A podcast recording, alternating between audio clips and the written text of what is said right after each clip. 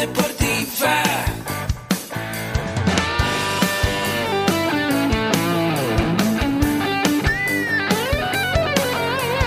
Yo soy. Somos guerreros. Hola, bienvenido a la Asociación Mexicana de Educación Deportiva.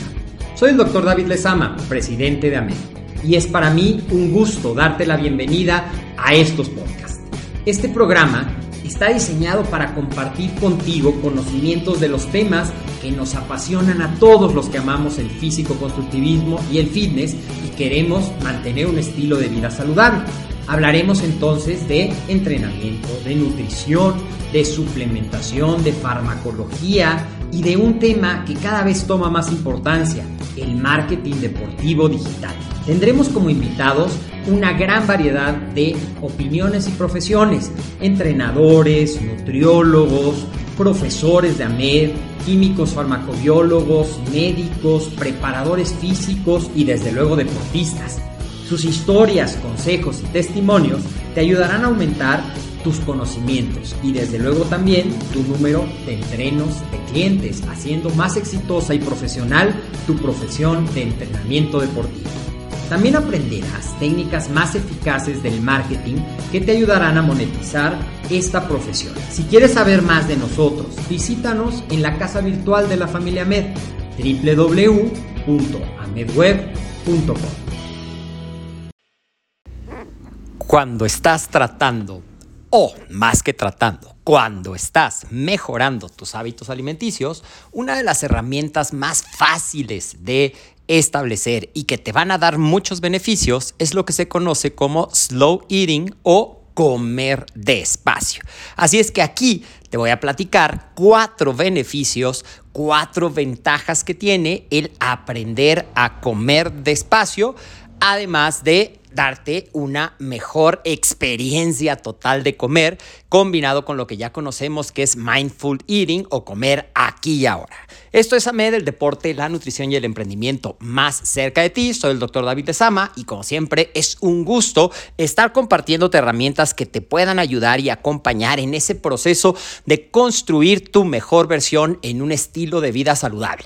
Ese estilo que equilibra tu nutrición, tu ejercicio y tu descanso. Así es que te voy a contar los beneficios de comer lento. Comer lento, ¿a qué nos puede ayudar? Idealmente, nosotros deberíamos de masticar cada bocado entre 14 y 20 veces. La realidad es que muy pocas veces lo hacemos, ya sea porque tenemos el hábito, especialmente si tú vives en un ritmo de vida acelerado, tenemos el hábito de comer muy rápido porque generalmente dispones de muy poquito tiempo para comer.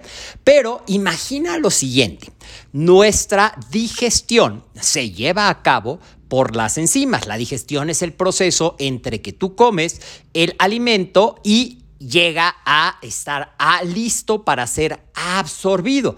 De los carbohidratos finalmente vamos a absorber la glucosa, de las proteínas finalmente vamos a absorber los aminoácidos y de las grasas vamos a absorber los ácidos grasos.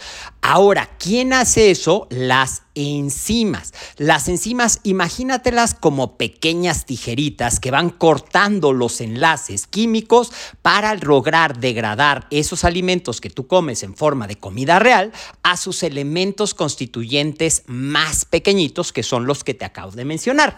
Mientras mejor esté masticado, es decir, mientras más homogéneo y molido esté ese alimento, más fácilmente va a ser que tu cuerpo pueda ejercer esa acción enzimática y que tú obtengas los mayores beneficios de tu nutrición, ¿ok? Por eso, cuando masticamos, lo que tratamos es crear esa bolita, esa masa que se llama bolo alimenticio, lo más homogéneo. Nada de darle uno, dos masticadas y pasárnoslo con un vaso de agua, porque realmente va a haber partes de ese alimento que no van a poder ser atacados por las enzimas y son nutrientes que tu cuerpo no va a acabar de absorber, ¿ok?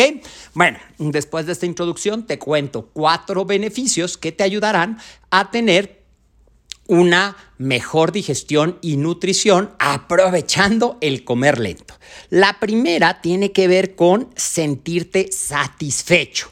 Cuando seguramente te ha pasado que tienes mucha hambre y que llegas, por ejemplo, a comer tacos, vamos a poner el ejemplo de los tacos que tanto nos gustan a todos los mexicanos, y a lo mejor te comes tres tacos y normalmente con tres tacos dirías, bueno, ya me siento bien, pero en ese momento tienes tanta hambre que pides otros tres, que pides otros tres y que a lo mejor te comiste 10 tacos en un periodo de tiempo muy corto, porque para que se establezca la sensación de saciedad debe de haber una comunicación entre tu cerebro y tu estómago para mandar esa señal de saciedad.